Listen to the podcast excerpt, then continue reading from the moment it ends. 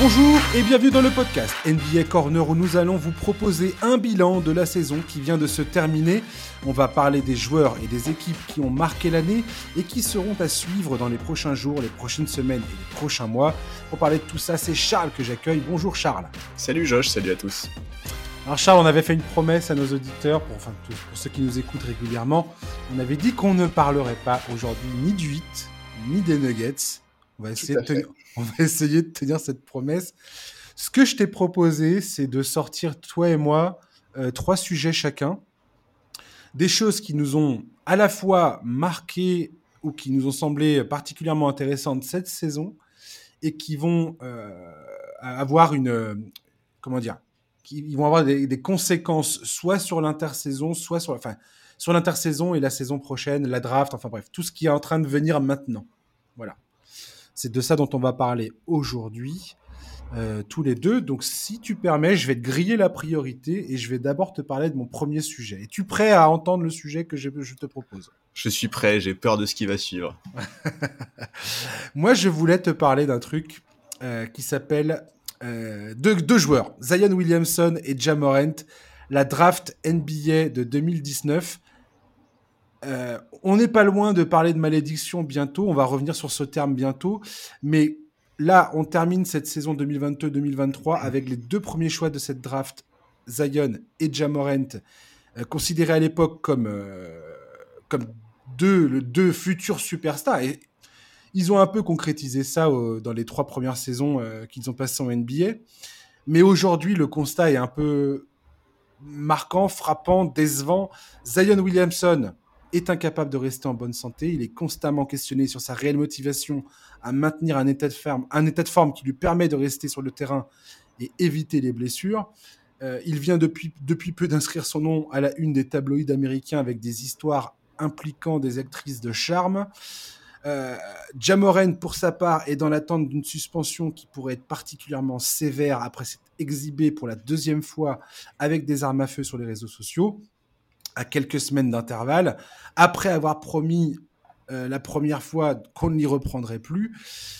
Euh, Charles, à quel point tout cela te paraît décevant et à quel point es-tu confiant de voir ces, ces situations évoluer dans le bon sens? Oula, être confiant, ça me semble compliqué aujourd'hui. Euh, bon, les, deux cas sont différents. Euh, on sait que par exemple avec Zion, les soucis sont aussi et surtout liés euh, au professionnalisme, à son éthique de travail. On a déjà vu il y a quelques semaines CJ McCollum essayer de le faire réagir un peu en, en, en, expliquant à la presse que tout dépendait de lui et de son envie de devenir un joueur capable de marquer l'histoire de la ligue. Pour beaucoup, il a ce potentiel-là, Zion, ça me semble assez clair. À chaque fois qu'il a été sur le parquet, il a été extrêmement impressionnant. Mais, mais c'est compliqué. Euh, là, ça fait ça fait combien de temps la Zion? Ça fait il a, il a disputé trois saisons en gros, plus une qui, où, où il a pas joué un seul match. Tout Donc ça fait quatre ans qu'il est dans la ligue. Bon, euh, c'est un peu inquiétant et c'est aussi pour ça qu'on commence à voir fleurir ici et là des rumeurs sur le fait que les Pels pourraient être ouverts un trade à Zion. Ça évoque la, la volonté de monter à la draft, mais mais en fait, la question, elle est surtout, euh, c'est pas une, c'est pas une, c'est une problème de franchise en fait pour Zion. Si, s'il a des soucis de professionnalisme et d'éthique de travail, il va falloir qu'il revoie son entourage, qu'il revoie son approche du basket, et c'est obligatoire. Et pour Jamoren, bah les choses sont encore plus compliquées. Et Adam Silver s'est exprimé sur le sujet en marge des finales NBA et et rien que le fait de vouloir attendre la fin des playoffs pour rendre le verdict en dit long sur la gravité de l'affaire aux yeux, aux yeux, aux yeux d'Adam Silver, qui veut probablement soit faire, soit faire un exemple, soit au moins faire passer un message clair.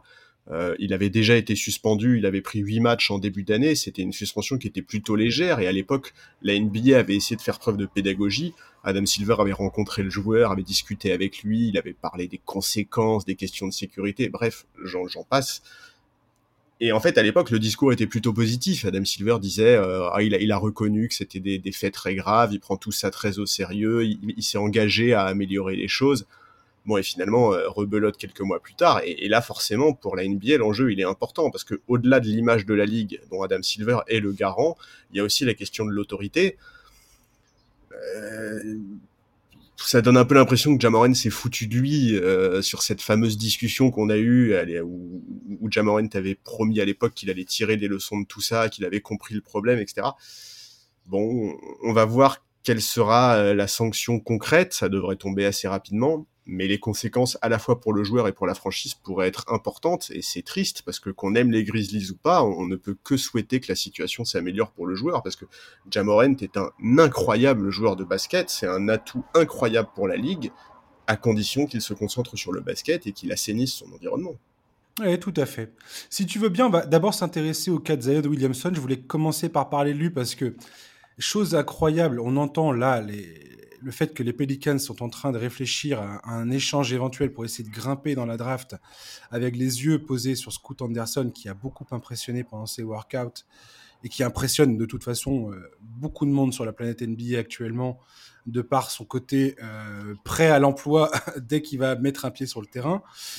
Et si tu regardes un petit peu ce qui s'est passé ces derniers jours, on a eu du côté des Pelicans, en tout cas, moi, les rumeurs que j'ai vues beaucoup concernant ces transferts, j'ai rarement vu le nom de. C'est quoi? C'est soit ils transfèrent Brandon Ingram ou Zion Williamson pour euh, récupérer ce pic de draft.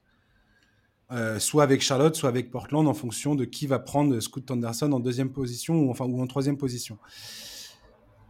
Euh, de ce que j'ai vu pour l'instant, Brandon Ingram, j'ai je, n'arrête pas de voir des messages qui disent Brandon Ingram, aucune intention de la part des, des, Pelicans de s'en séparer.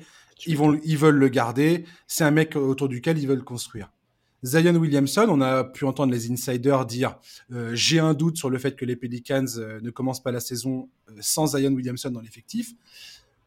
Alors voilà, c'est une façon de, de, dire bah ça serait étonnant de la part des Pelicans de vouloir se débarrasser de Zion Williamson pour faire venir Scoot Anderson. Il y en a qui disent, mais les Pelicans voudraient essayer d'associer Scoot Anderson à Zion et à Brandon Ingram. Tout ça, ça, ça, commence à relever un peu du rêve quand même. C'est complètement du fantasme. Euh, voilà, enfin, je veux dire, il y a un moment, euh, l'équipe qui prend deux ou, trois, en deux ou trois positions de cette draft, elle va pas accepter un deal avec, euh, avec Alvarado, CJ McCollum ou je ne sais qui d'autre. Enfin, je veux dire, ça n'a aucun sens. Donc, c'est forcément soit Ingram, soit Zion, à mon avis. Oui, oui, c'est clair. Et de ce que je vois pour l'instant, ça me semble.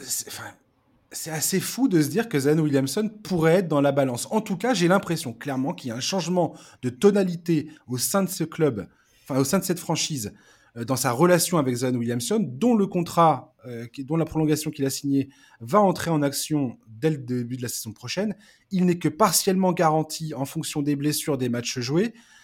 Sham Charania de The Athletic a annoncé euh, ces, derniers jours-là que Teresa Witherspoon, qui était une des membres du, coaching staff des Pelicans, venait d'être remerciée par les Pelicans, alors qu'elle était réputée comme étant extrêmement proche de Zion Williamson.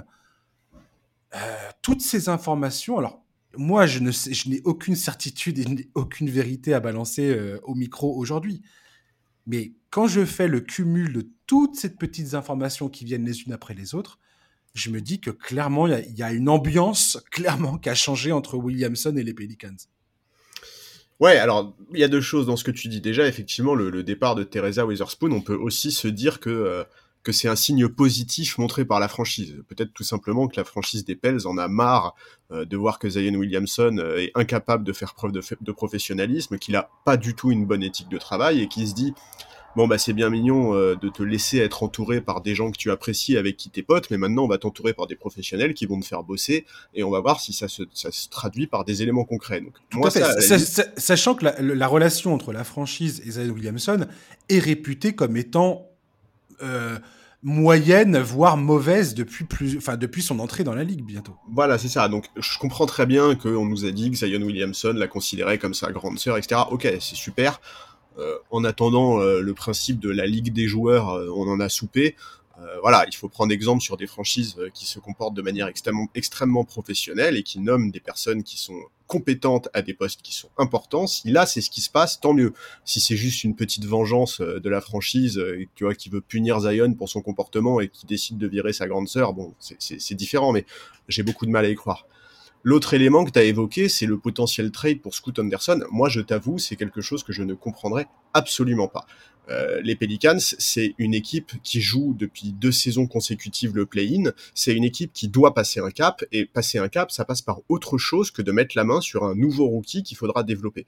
Aujourd'hui, Zion Williamson, quand il est sur le parquet, euh, il a une production euh, qui est monstrueuse. On parle d'un mec quand même qui tourne à je sais même plus les chiffres en tête, mais je crois que c'était 26 ou 27 points pour 7 ou 8 rebonds. Enfin bref, c'est vraiment impressionnant. Il est, c'est un, très fort joueur. Aujourd'hui, si tu te débarrasses de Zion et que tu ramènes à la place un rookie qui certes a un potentiel qui intéresse beaucoup de gens, mais ça reste du potentiel, quoi. Il y a, il y a énormément d'axes de progression pour Scott Anderson. J'aurais vraiment du mal à comprendre et ça m'embêterait un peu, surtout quand tu vois un mec comme Brandon Ingram, euh, qui va avoir 26 ans, qui continue à progresser. Bon, à un moment, ce serait bien de commencer à être un peu ambitieux, surtout que cette, équipe a quand même des atouts. Donc, euh, effectivement, moi, j'ai, j'ai en fait, j'ai envie, j'ai envie d'y croire à Zion Williamson. Tu vois, j'ai envie de croire que ce qui se passe là, euh, que ce soit les, rumeurs dans la presse, le fait que les Pelicans ne démentent absolument pas catégoriquement ce qui se passe, le fait qu'il y ait du mouvement autour de lui. J'ai envie de me dire, euh, c'est, peut-être un peu l'intersaison de la dernière chance, tu vois. C'est les, les, Pels se disent bon bah allez là, euh, on s'y met, on espère que tout va bien se passer et, et, on verra ce qui, on verra ce qu'on fait euh, au fil de la saison, voire l'été prochain, si c'est si c'est toujours aussi inefficace. Mais Zion Williamson, c'est un joueur qui, si ça se passe bien, peut vraiment vraiment faire partie des tout tout tout meilleurs de cette ligue, tu vois. Mais c'est mais c'est mais c'est ça mais c'est ça qui c'est ça qui euh, qui est navrant dans cette histoire, c'est que quelque part tu as l'impression que les Pelicans commencent à perdre vraiment espoir et Dieu sait qu'ils l'ont aidé, Dieu sait qu'ils lui ont tendu la main, Dieu sait qu'ils ont essayé de l'entourer pour lui faire euh, pour le pour le faire aller dans le, dans la bonne direction. Dans sa saison rookie, il a joué 24 matchs. La saison d'après, il joue 61 matchs. Cette saison, il a joué 29 matchs. Ils étaient premiers de la conférence Ouest quand ils jouaient. Peu importe qui était là d'ailleurs, euh, que Ingram soit blessé ou pas, peu importe. Ils étaient quasi, ils étaient, euh, ils étaient, ils caracolaient en tête de la conférence Ouest, Ouest quand Zion jouait. Est-ce que ça serait maintenu ou pas? En fait, c'est très difficile de juger de ce joueur et de cette équipe euh, telle qu'elle est bâtie aujourd'hui. Et je pense que c'est pas impossible, et ça, ça, me semble même être une attitude professionnelle de la part des Pelicans, de se dire euh, parce que là, tu, tu dis, ouais, c'est peut-être l'intersaison de la dernière chance, mais quand est-ce que tu auras accès à un potentiel talent comme Scoot Anderson dans la, dans les, dans, à l'avenir?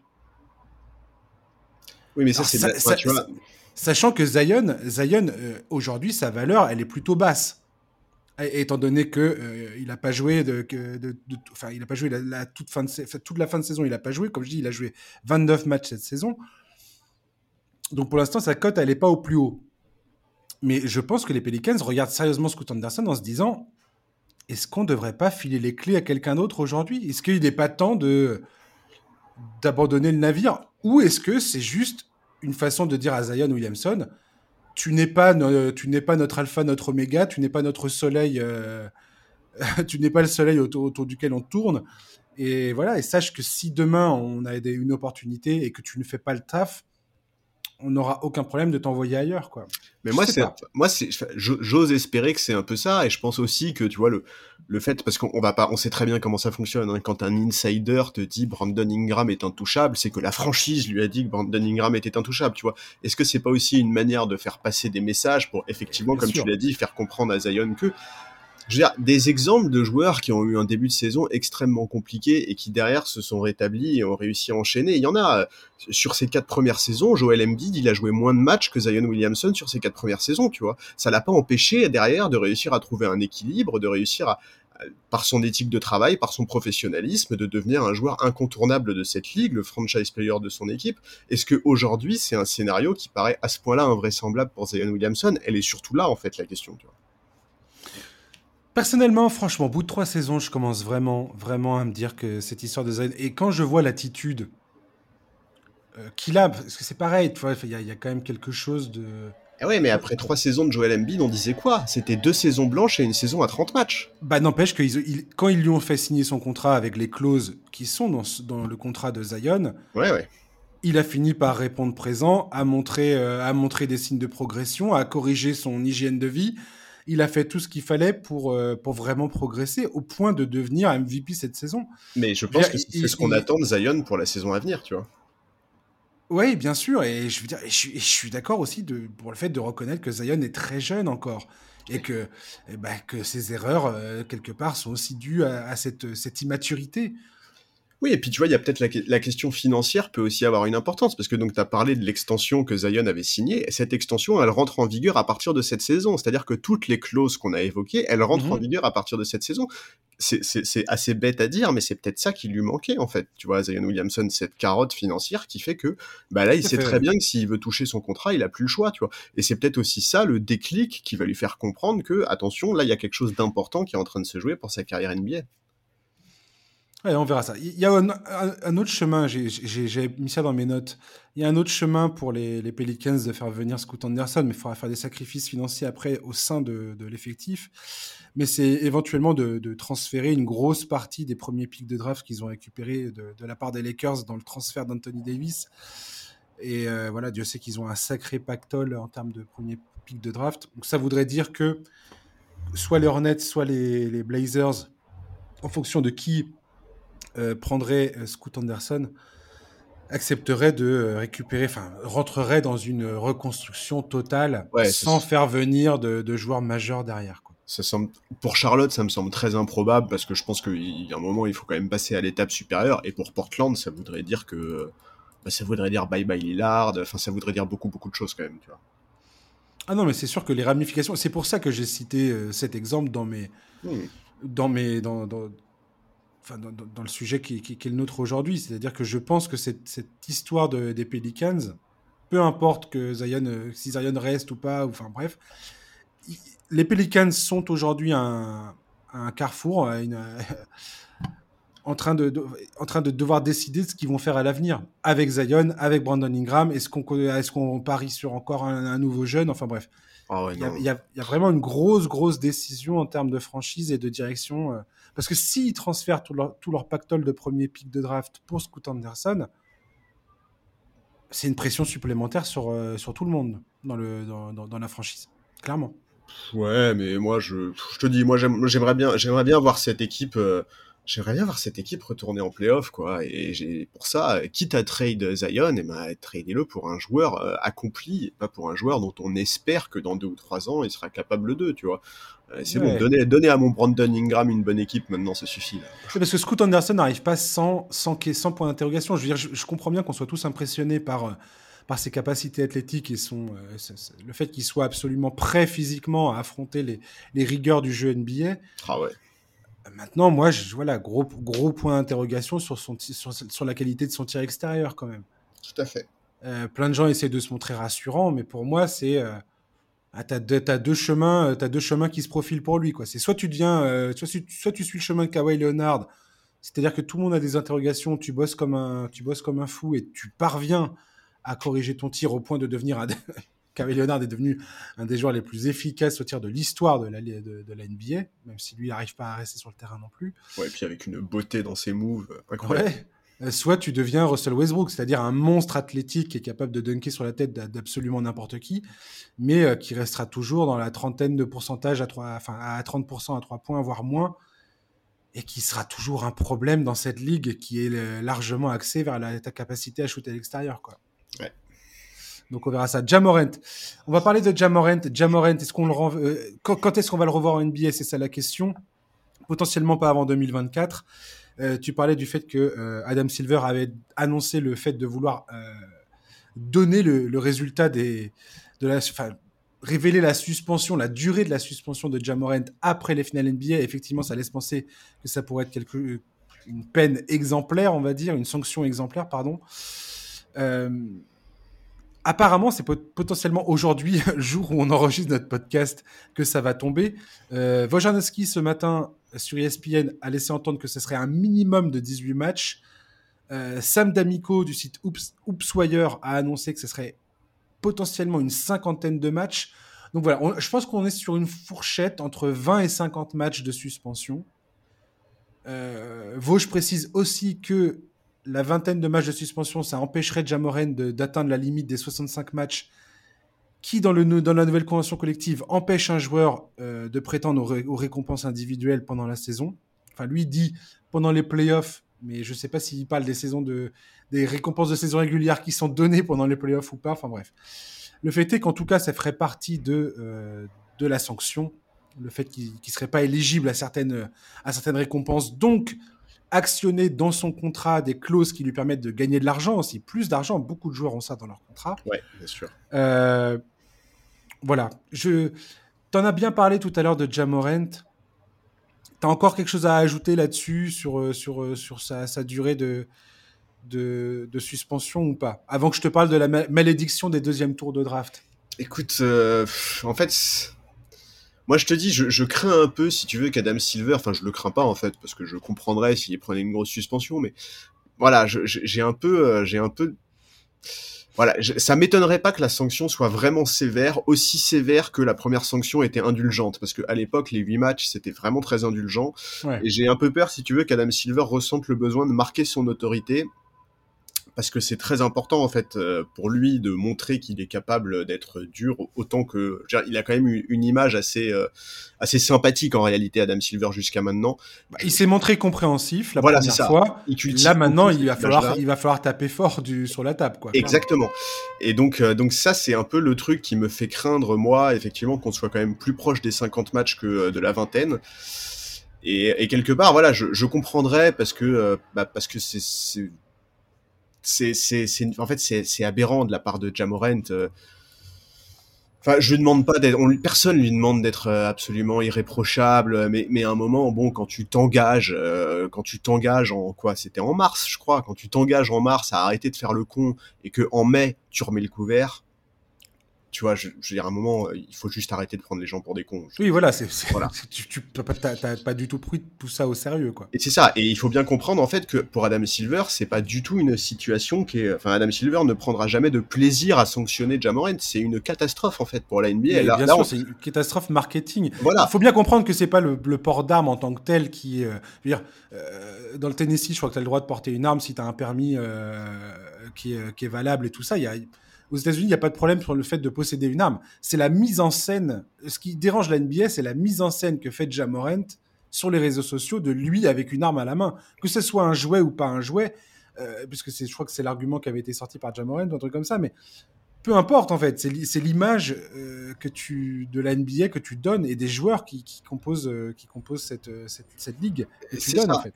Et, et, vraiment pour la NBA, là on vient de parler de deux joueurs qui, au moment de la draft de 2019, on se disait, enfin, tout le monde en NBA se frottait les mains en se disant, mais l'avenir de la ligue est assuré parce que Zion Williamson et Jamoran sont des joueurs formidables euh, qui ont vraiment, ils avaient vraiment la tronche de euh, des, futurs visages de la ligue, tu vois, des futurs ambassadeurs, des, des, des futures icônes de la NBA. Et aujourd'hui, on se retrouve dans une situation où on parle d'eux pour des frasques extra sportives et c'est vraiment une, c'est catastrophique pour la NBA. Donc c'est aussi pour ça que je pense que Adam Silver peut décider de vraiment frapper fort pour faire un exemple pour les prochains en fait. Ouais, on verra ça. Alors, je vais te parler de la, malédiction des deuxièmes tours de draft. parce que j'ai trouvé, j'ai entendu ça dans un podcast. Je crois que c'était Bill Simmons qui a parlé de ça avec son invité l'autre fois. Et ça m'a fait rigoler. Et j'ai regardé un petit peu le listing et j'ai trouvé ça drôle. tu vas prononcer un nom qui va me faire très mal. Deuxième tour de draft. Alors, je vais essayer. on, va, on va faire les, les 10 ans, les 10 ans qui viennent de s'écouler là. Enfin, non, les 20 ans qui viennent de s'écouler. et on va parler vite fait de chaque genre. L'an dernier, c'était Chet, Green. Blessure, manque toute la saison. Jalen Green, Rockets, on touche du bois pour l'instant. Ça va à peu près. James, James Wiseman, Warriors, 2020 c'est pas c'est pas fifou. Oh Jamorent, on est en train d'en parler. Marvin Bagley, les Kings 2018, elle est belle celle-là, elle est magnifique C'était la draft de Luka Doncic, je, le précise. Donc euh, voilà, Marvin Bagley qui joue où maintenant? À Détroit, je crois? Euh, ouais, ouais, C'est ça. Lonzo Ball, Lakers 2017. On ne sait pas s'il va rejouer un jour au basket. Arrête, arrête, tu me fais mal au cœur. Brandon Ingram. Eh. Ça va, c'est passable, 2016. passable? Attends, ça va pas ou quoi? Bah, non, mais il, est, il, est, souvent blessé, quoi. Arrête non, non. Mais tu sais très bien que j'adore Brandon Ingram. C'est C'est parce que tu es trop sensible sur le sujet. 2015, euh, D'Angelo Russell. Je tousse. 2014, Jabari Parker, les Bucks. Waouh. 2013, Victor Oladipo, Magic d'Orlando. Victor Oladipo qui n'a plus de genoux. Euh, 2012, les Bobcats, Michael Kidd-Gilchrist. Franchement, c'est c'est des barres de rire le truc. 2011, Timberwolves, Derrick Williams. Qui est Derrick Williams? Allez-y, tapez ça sur Google. Vous allez voir un mec avec des dreads. Ça va être drôle. 2010, Evan Turner, euh, Philadelphia 76ers. Pareil, très drôle. 2009, un des, un des all-timers de, de, de, la malédiction au, au, deuxième pic de draft. Hashim Tabit, Memphis Grizzlies. Absolument génial. 2008, euh, Malik Bisley. Non, Michael Bisley, pardon. Miami Heat. Énorme. 2007, une des, une des exceptions. Kevin Durant, drafté par les, par les Sonics de Seattle. Ça va, lui, il s'en sort pas trop mal. Ouais, c'est la franchise qui a bouffé par contre. c'est la franchise qui a mangé à sa place. 2006, la Marcus Aldridge, euh, sélectionné par les Bulls. Il sera, pas mal aussi, sera transféré. Ouais, pas mal. En 2005, Marvin Williams par les Hawks. 2004, Bobcats, Emeka Okafor c'est pas catastrophique, mais c'est pas fifou non plus. 2003, mm. le fameux pic de Darko Milicic par les Pistons. 2002, Jay, 2002, Jay Williams par les Bulls. Jay Williams qui aura malheureusement pour lui un grave accident de moto dont il ne se remettra jamais. Il, il, repassera jamais par, euh, par les terrains quasiment. Donc, euh, donc voilà. Donc euh, sachez que si votre équipe hérite du deuxième pic de draft, c'est euh, chaud patate pour que ça se passe bien. Donc là, tu es en train de me dire ce que Scoot Henderson, il croise les doigts pour être troisième, quoi. Bah ouais.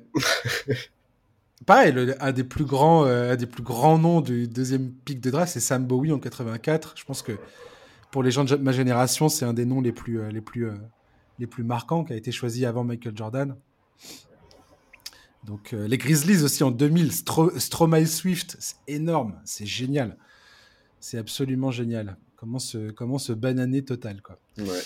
Bref, allez, à toi de. juste un tout petit truc pour revenir sur la draft de 2019. En fait, ça nous montre quand même, il y a, ça, pour finir là-dessus. Ça... Mais oui, t'as raison, t'as raison. Je voulais parler de la draft 2019. Ça illustre quand même le fait que c'est bien mignon les scouting reports sur les joueurs, enfin sur le jeu, sur le profil physique. C'est bien mignon de comparer les mensurations des uns et des autres.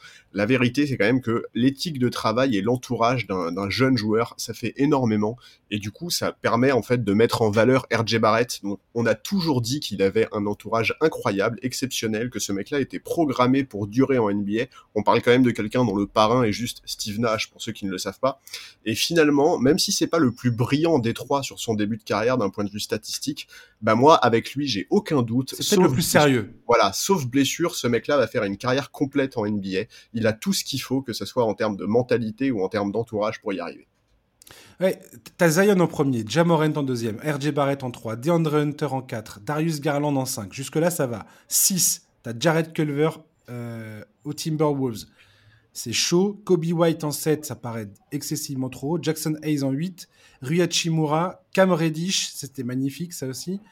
Euh, Cameron Johnson, qui a un très bon pic. PJ Washington. Tyler Hero en 13. Romeo Langford en 14, Sekou Doumbouya en 15. T'as que, des, as que des pépites. T'as Brandon Clark en pick 21, Grant Williams en pick 22, Matisse Taibul en pick 20, pardon, j'ai oublié. Euh, Jordan Poole était dans cette draft, 28e euh, en de, 28e. Keldon Johnson aux Spurs, bon, bon choix, 29e par les Spurs. Tyler Hero euh, aussi. Et, et oui, Tyler Hero, c'était, je l'ai dit, en 13 ah, par, par, le hit.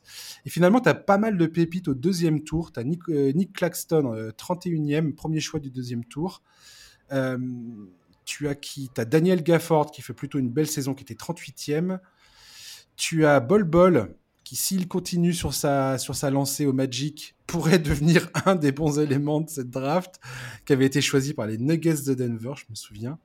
Et tu as, as, une un, joueur que j'adore, Terrence Mann, qui avait été pris 48e par les Clippers de Los Angeles. Ouais, ouais, puis il y a des joueurs qui, qui, ont un profil euh, utile et intéressant. Tu vois, un mec comme Talen Horton Tucker qui était 46e, exact, Daniel 52e, tu vois, tout ça, c'est des mecs qui, qui, qui, ont, qui vont avoir, un, enfin, qui ont et qui vont continuer à avoir un rôle en NBA. Tout à fait. Tout à fait. Mais bon, effectivement, euh, tu vois, tu citais Cam Reddish. Après, c'est aussi, c'est aussi la preuve que tout va très vite avec, euh, avec une draft. Cam Reddish, au début de, enfin, quelques mois avant la draft, il était considéré quasiment comme étant un top 3 avec ses compères de Duke, là, euh, donc Zion Williamson et RJ Barrett. Et Jamorant n'était absolument pas sur les radars à ce moment-là. Et c'est au fil de la saison que les scouts, petit à petit, se sont rendus compte que ce mec-là, il avait des qualités absolument incroyables. Et, c'est aussi ça, un, un, type comme Jamorant, en fait, il n'était pas programmé pour s'imposer en NBA comme l'était un RJ Barrett qui depuis, euh, depuis avant même le lycée quoi savait que c'était ça sa destinée quoi. Tout à fait. Allez Charlie, on enchaîne, c'est à ton tour désormais de donner ton sujet. Ouais, alors moi j'ai premier sujet. J'ai plutôt pris des sujets feel good moi, hein, contrairement à toi qui, qui veut nous faire pleurer sur les Kazayon et Jamorant. Arrête de pleurer là, ça va. Donc moi je voulais parler du, bah, du retour des Sacramento Kings. Euh, pour moi c'est la belle histoire de cette saison, le, le, retour en force de cette franchise qui non contente de retrouver les playoffs. Les, les Kings ont en réalité sorti une saison incroyable, euh, 48 victoires, troisième à l'Ouest un premier tour des playoffs, certes perdu face aux Warriors, ils se sont fait upset, mais les Warriors étaient quand même champions en titre. Ils ont réussi à pousser la série en 7. C'était quand même un très bon moment.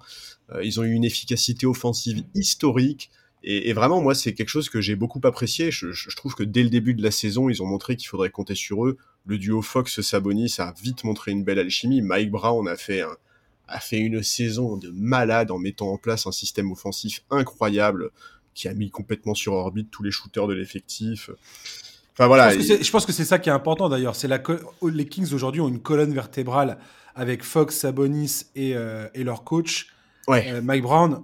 Il y a, y a cette, cet axe là qui est très bon. Maintenant, il faut construire autour et et on a l'impression que ça va bien se passer. Quoi. Bah, en tout cas, on le souhaite. Euh, alors, ok, oui, effectivement, il y a cet échec au premier tour des playoffs, malgré l'avantage du terrain, mais bon, voilà, ils sont tombés vraiment sur une équipe qui était compliquée à manœuvrer, ils, avaient, ils manquaient d'expérience à ce stade. Et puis Fox s'était blessé à la main aussi, je voilà. sais plus quel match, mais... Euh... Et ça ne change rien à leur superbe saison. D'ailleurs, cette saison a été récompensée par des trophées individuels, hein, puisque Mike Brown, si je me trompe pas, a été coach de l'année et que Monte McNair a été dirigeant de l'année. Mm, mm, mm. euh, Fox, euh, Fox est devenu All-Star. Euh, bon, voilà, je, je, il a vraiment passé un cap cette saison. Il est beaucoup plus efficace sous, sous le cercle. C'est un monstre. Je crois que c'est le meilleur joueur de la ligue à son poste en finition au cercle et le joueur le plus clutch de la saison. Et puis quel bonheur de voir l'ambiance au Golden One Center, la tradition du light de beam, la folie de ce public. Enfin vraiment, moi, moi j'ai pris beaucoup beaucoup de plaisir euh, à suivre les Kings, euh, alors que faut rappeler quand même que je suis supporter des Lakers de base. mais mais voilà, j'ai vraiment hâte de voir la suite. D'abord parce que j'ai envie de revoir jouer cette équipe, ça c'est clair, elle est hyper plaisante à voir jouer. Ensuite parce que j'ai envie de voir la progression de Keegan Murray. Je veux savoir ce que Monte McNair va faire pour améliorer l'équipe. Alors, la nuit dernière, il y a eu des bruits autour d'un intérêt pour Bradley Bill, même si j'ai du mal à voir quels assets les Kings pourraient proposer. en ce moment, Bradley Bill, il est un peu sur les tablettes de toutes les équipes bientôt de la, de la ligue. Ils ont, ils ont aussi exprimé un gros, gros intérêt pour OJ Anunobi. Parce que manifestement, Harrison Barnes ne devrait pas rester euh, dans l'effectif. Dans C'est potentiellement un joueur qui va, qui va, qui va sauter. Mm-hmm. Euh, du côté des, Kings.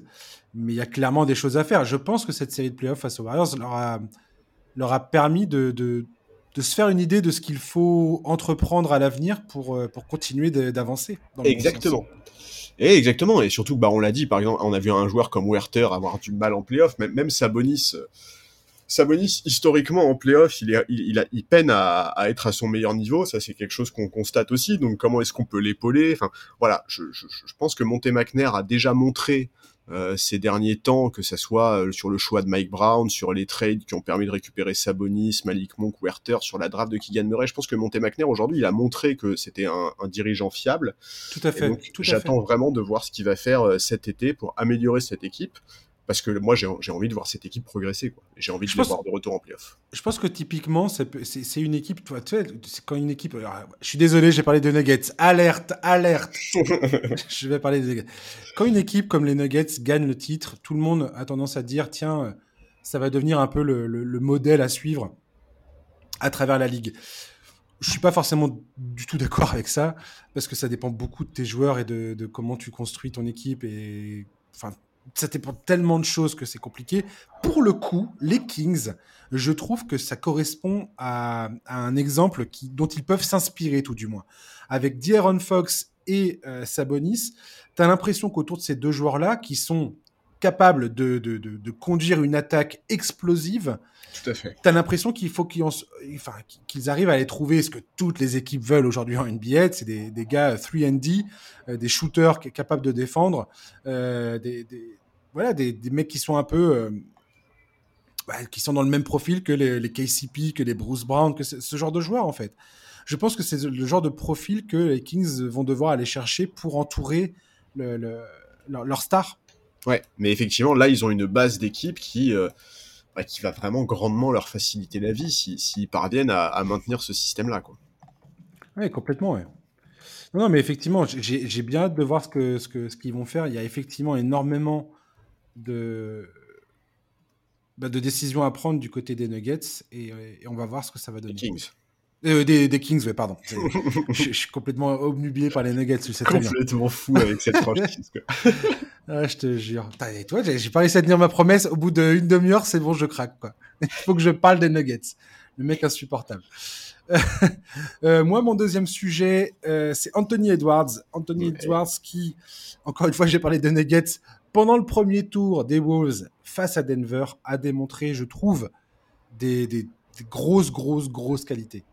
Je regardais l'autre fois ses, ses, ses, lignes statistiques face aux Nuggets dans ce premier tour.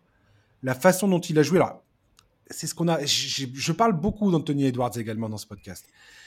Mais quand j'entends le front office des Wolves dire, ma, dire clairement, hein, avant c'était pas forcément très clair, mais dire clairement Anthony Edwards c'est le joueur autour duquel on va, on va tout construire, ouais. ça me rassure. Je me dis bon, c'est pas mal. Enfin, il, enfin il y a des bonnes décisions qui sont prises quoi. Et je pense clairement que lui, Edwards et Jaden McDaniels, c'est les deux pièces majeures que cette équipe a entre les mains actuellement. Quoi. Le transfert du Rudy Gobert a été beaucoup critiqué. Toi et moi, on en a déjà beaucoup parlé. La chose qu'il faudrait, qui a à regretter si t'es fan des Wolves, c'est que ça a fait partir des joueurs comme Jared Vanderbilt, Malik Bisley, et qu'il y avait Walker Kessler aussi qui était, euh, qui était, qui aurait pu être dans cette équipe. Et on a, on a vu à Utah à quel point ce joueur est, extrêmement prometteur. Ils, ont également, ils se sont également, débarrassés de beaucoup de pics de draft. Là, aujourd'hui, tu as un peu un déséquilibre en termes d'âge dans l'effectif. Tu as Anthony Edwards qui a 21 ans. Et derrière, tu as Gobert qui a 30 ans, Mike Conley qui a 35 ans, Kyle Anderson qui a 30 ans.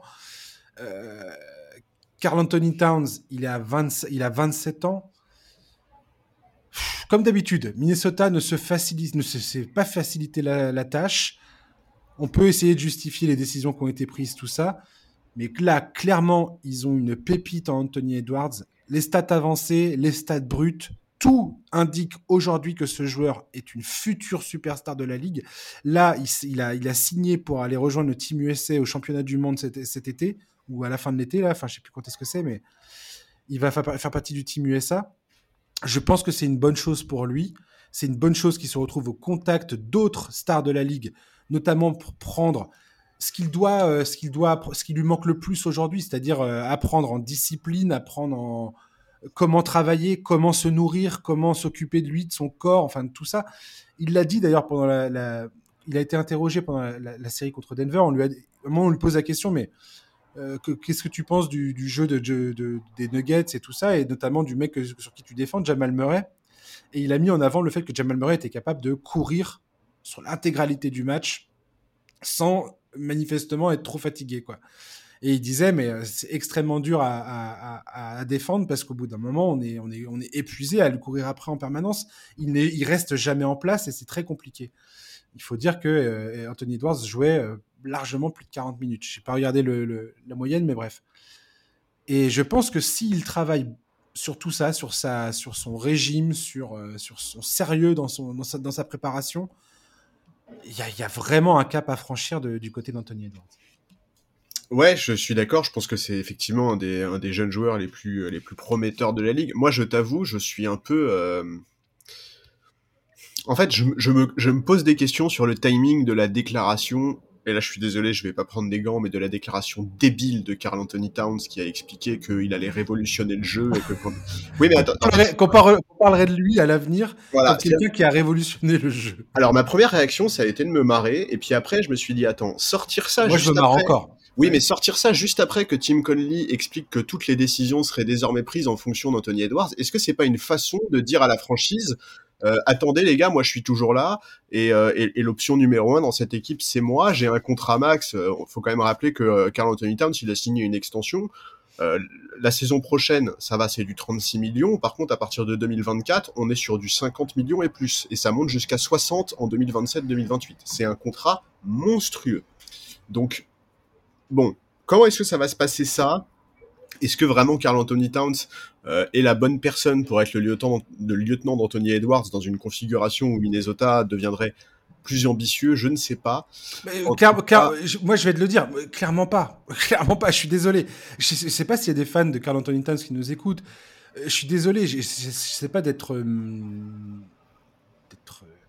d'être injuste envers Carl Anthony Towns. C'est un, un bon joueur mais si tu vois ses performances en playoff, ça fait quand même maintenant pas mal d'années qu'on voit ce, joueur évoluer en NBA. Qui, bah, ça fait 8 ans, ouais. Voilà, qu'il a fait. Ouais, non, mais il n'a pas fait beaucoup de fois les playoffs. Et le peu de fois où il a fait les playoffs, c'est compliqué. Et c'est un joueur qui ne rend, qui ne, qui n'a pas beaucoup d'impact sur le niveau de ses coéquipiers. Il rend personne meilleur autour de lui. Il fait ses stats, il se plaint beaucoup. Alors oui, il shoot à l'extérieur. Oui, il est capable de mais il a eu des pertes de balles dans, encore dans cette série face à Denver qui étaient absolument ignobles. Ah oui, je suis d'accord. Tu, te dis, euh, tu te dis, mais c'est quoi ce truc? C'est c'est dingue qu'il en soit encore là à cet âge-là, à faire des erreurs aussi euh, où tu te dis, what?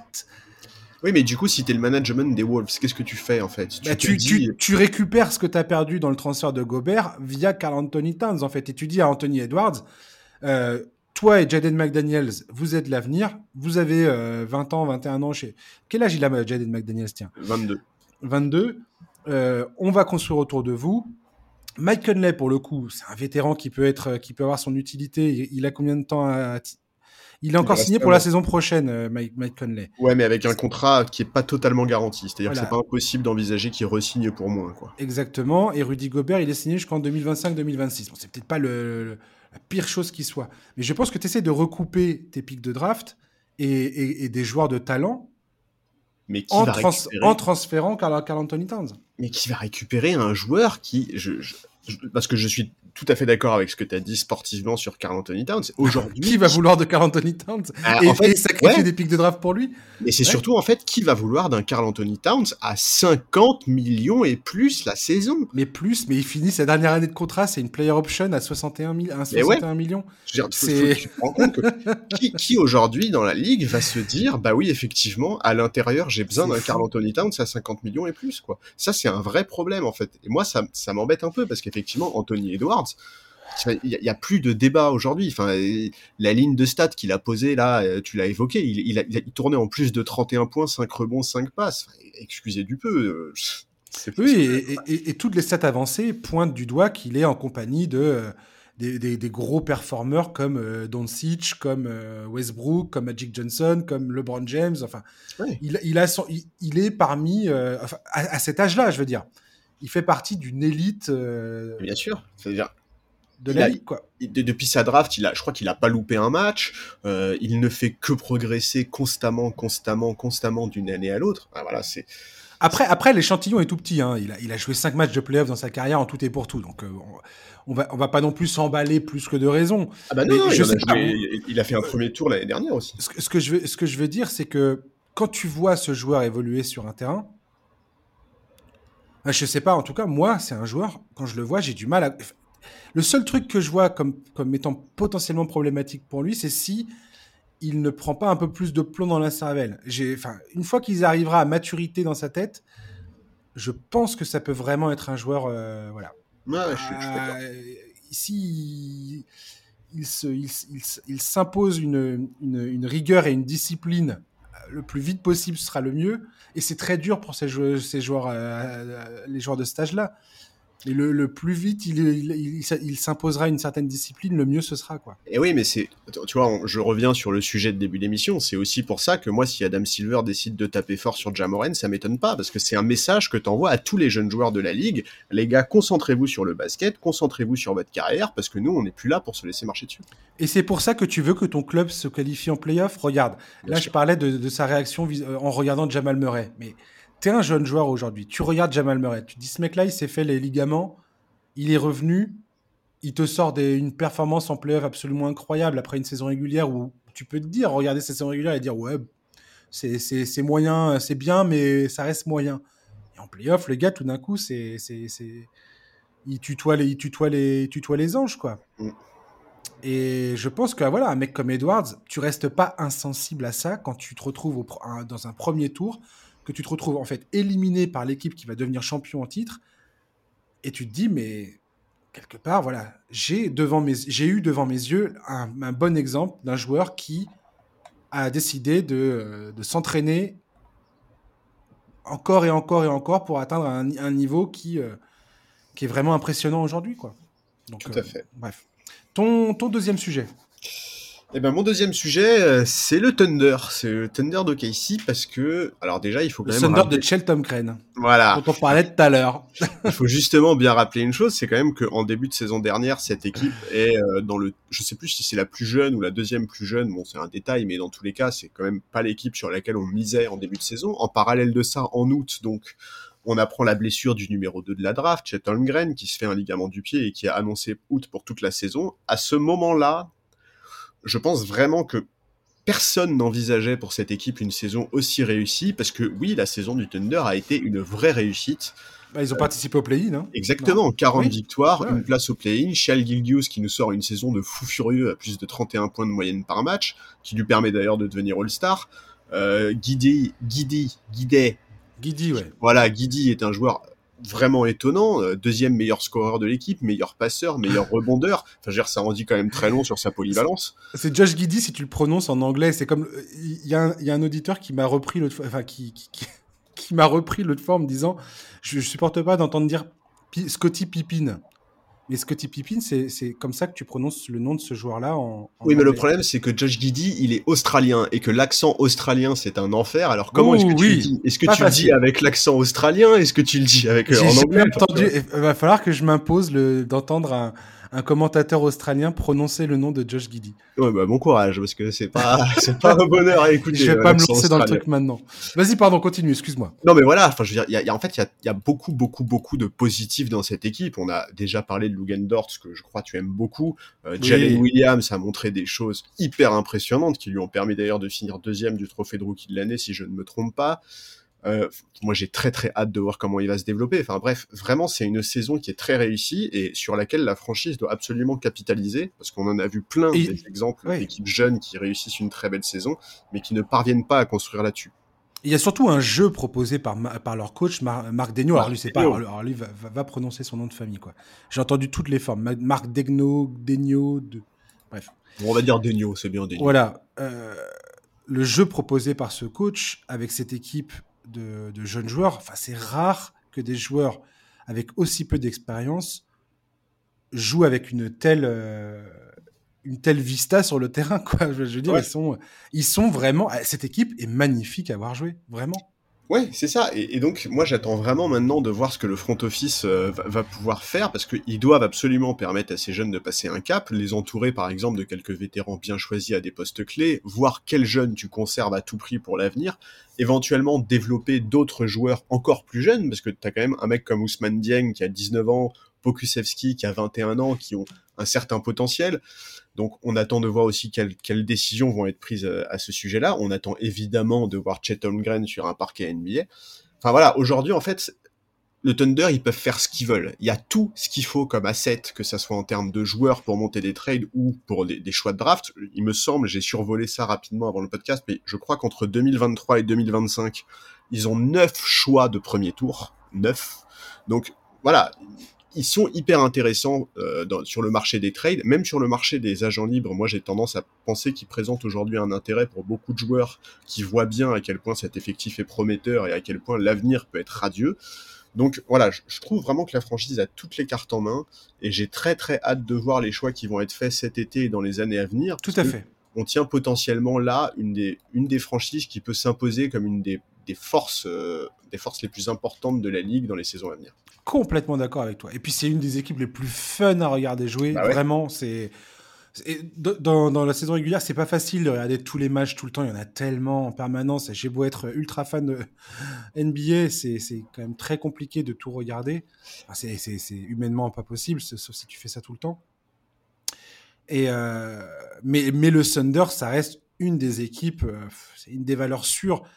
Euh, si tu veux suivre une jeune, une jeune équipe pleine de talent, qui joue bien, qui se démène, avec, euh, comme tu dis, Che Gilgeous Alexander, qui est vraiment une, une star euh, à part dans la ligue, je trouve, parce qu'il a, il y a Ouais. un jeu vraiment euh, très singulier. C'est une valeur sûre. Bah, c'est ça. Pour l'anecdote, pour l'anecdote, il me semble bien qu'en tout début de saison dernière, on avait fait un preview, enfin un, un podcast où on évoquait justement trois équipes à suivre, et il me semble bien que tu Ah avais oui, mis oui, oui. Thunder dans les trois Bien équipes sûr. à suivre. Et bien vu, parce que effectivement, euh, la saison qu'ils ont fait est, magnifique. Et franchement, j'ai douté de, de- la stratégie euh, du Thunder, sa collecte incroyable de, de premier pick de draft, tout ça, à la fin de premier tour de draft.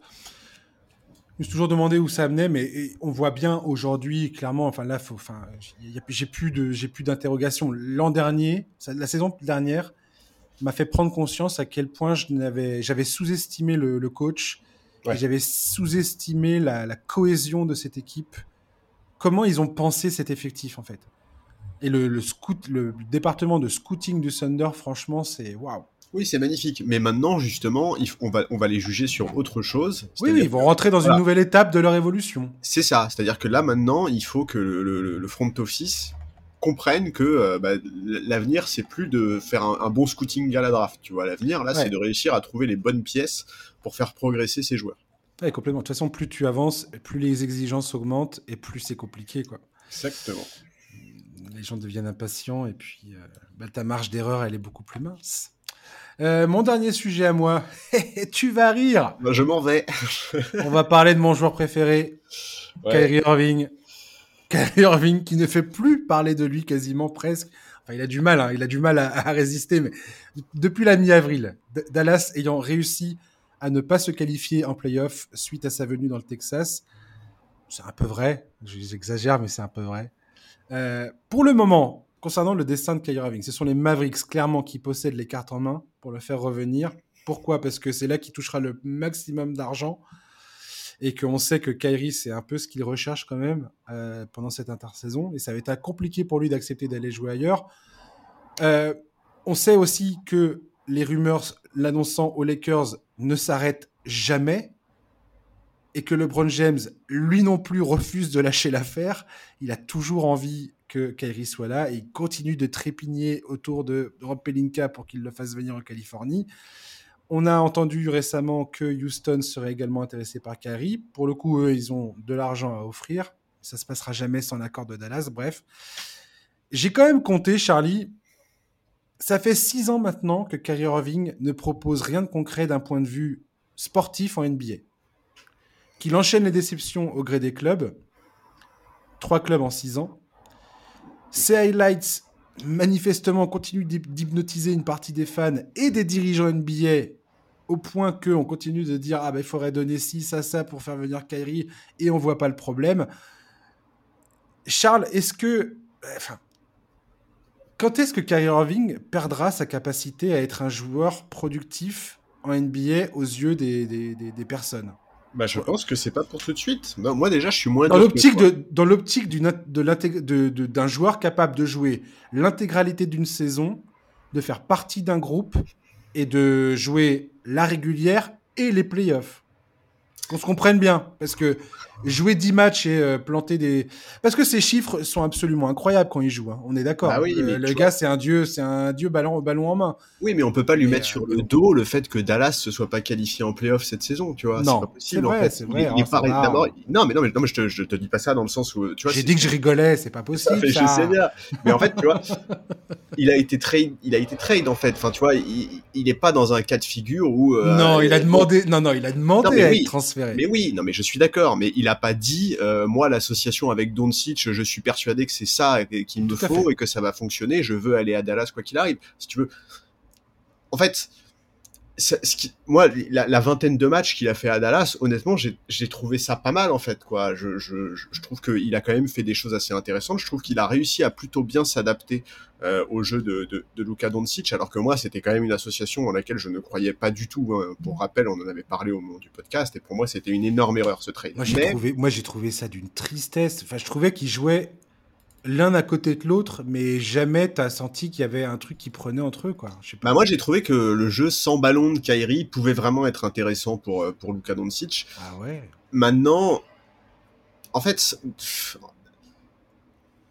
en fait, je, je, je, sais pas, je, je, sais pas très bien quoi dire parce que si Kyrie veut, veut quitter Dallas cet été, ben moi j'aurais du mal à le critiquer pour ça, à condition qu'il fasse un choix sportif en privilégiant par exemple une équipe plus cohérente. Là, j'aurais absolument rien à dire. Maintenant, effectivement, s'il finit par aller à Houston pour signer un contrat colossal, on va se lâcher, il y a aucun problème. Mais mais de toute façon, la vraie question, en fait, c'est Luka Doncic. Je veux dire, Luka Doncic, il vient de regarder les playoffs depuis son canapé. Il a encore une fois vu un joueur européen conduire son équipe au titre après Yanis en 2021. C'est évident. T'as vu les, t'as vu les photos de Luka Doncic, là, qui s'entraîne comme un taré. Mais ouais, mais. Qui a l'air fit comme jamais, là?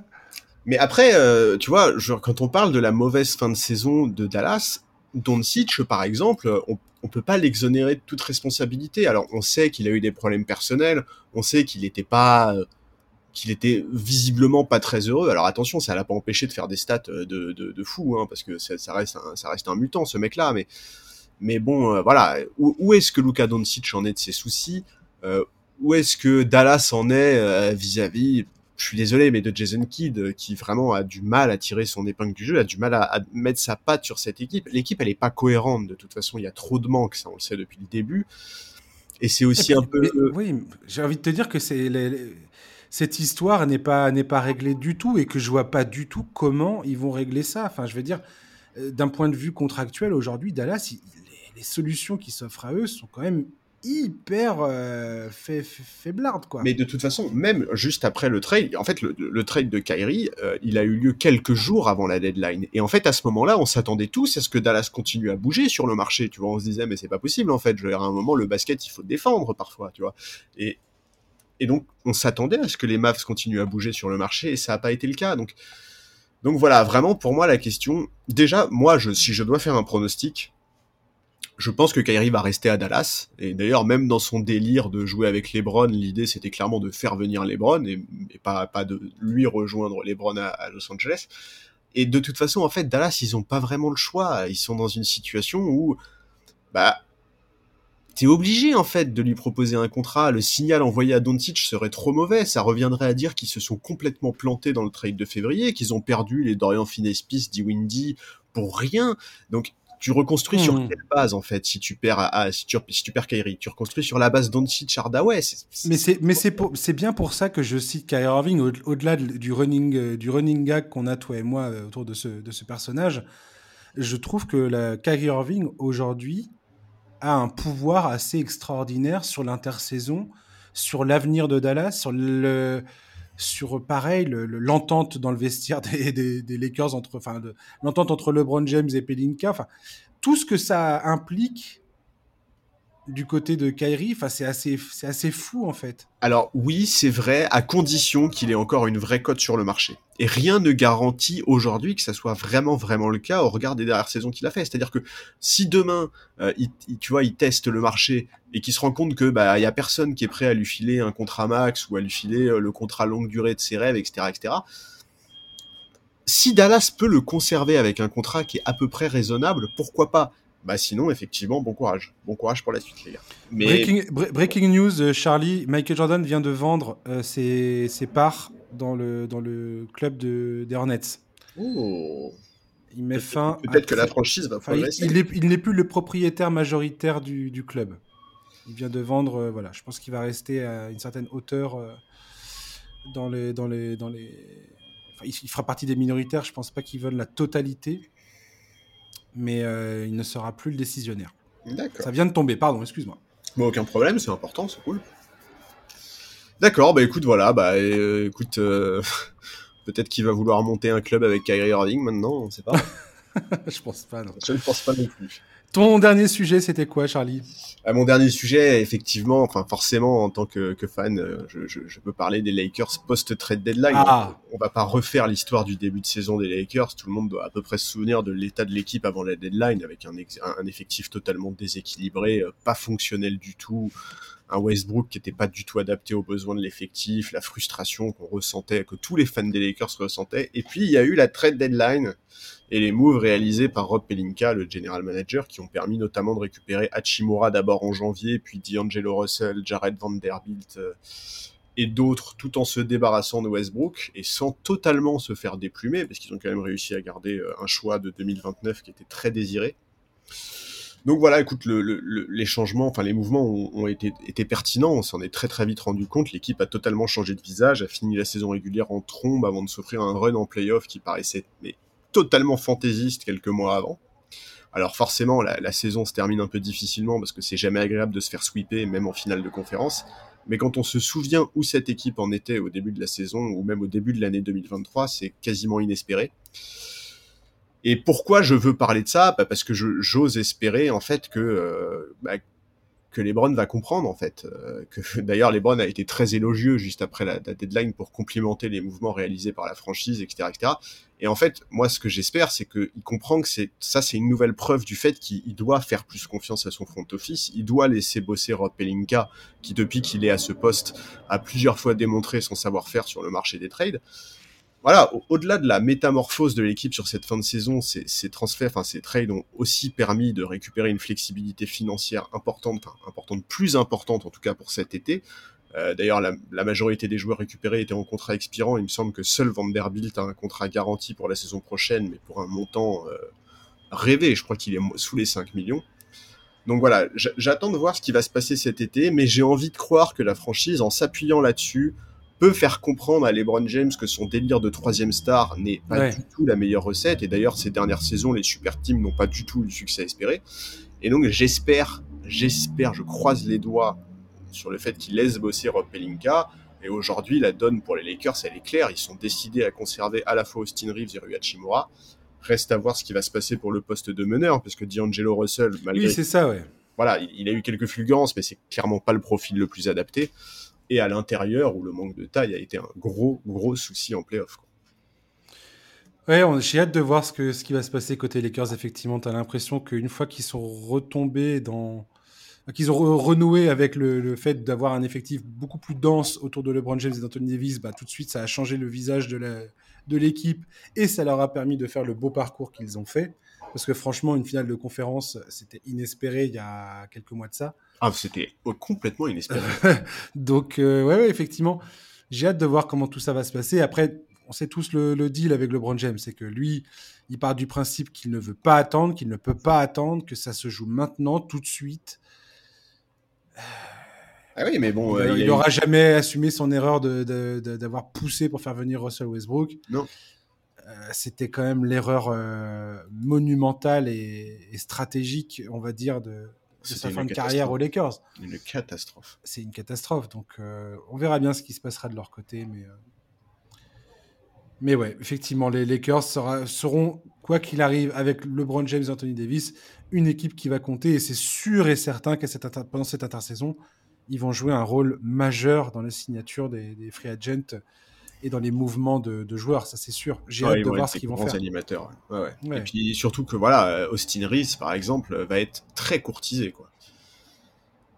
Ouais, complètement ouais. Ça me fait marrer. Juste, juste un chiffre qui est sorti sur Michael Jordan là. Les Hornets de, quand il a pris depuis qu'il a pris le, le, le club euh, sous sa coupe, c'est trois participations en playoff en 20 ans, quatre saisons à 50% de victoire en 20 ans. Jordan avait acheté la franchise 275 millions en 2010 et il pourrait la revendre 1,7 milliard de dollars. Ouais, ouais, non, c'est effectivement, hein, d'un point de vue business, c'est très réussi. D'un point de vue sportif, euh, mo moyennement. En tout cas, en termes de business, eh, hey, la NBA, c'est un business. Ah oui, ouais. non, mais je sais bien. Et surtout, effectivement, lui est celui qui l'a le plus vite compris. Merci, Charlie, d'avoir été avec nous. Écoute, c'était avec plaisir, comme toujours. Et merci, chers auditeurs, de nous avoir euh, écoutés. On se retrouve bah, vendredi prochain, ça y est, on reprend un rythme normal à la semaine, un rythme hebdomadaire. Et la semaine prochaine, on parlera de la draft. Euh, voilà, avec euh, logiquement euh, Jérémy de Cui Basket qui sera avec moi pour, parler un petit peu de ça. Comme je vous ai déjà dit, on parlera pas de la draft à proprement parler.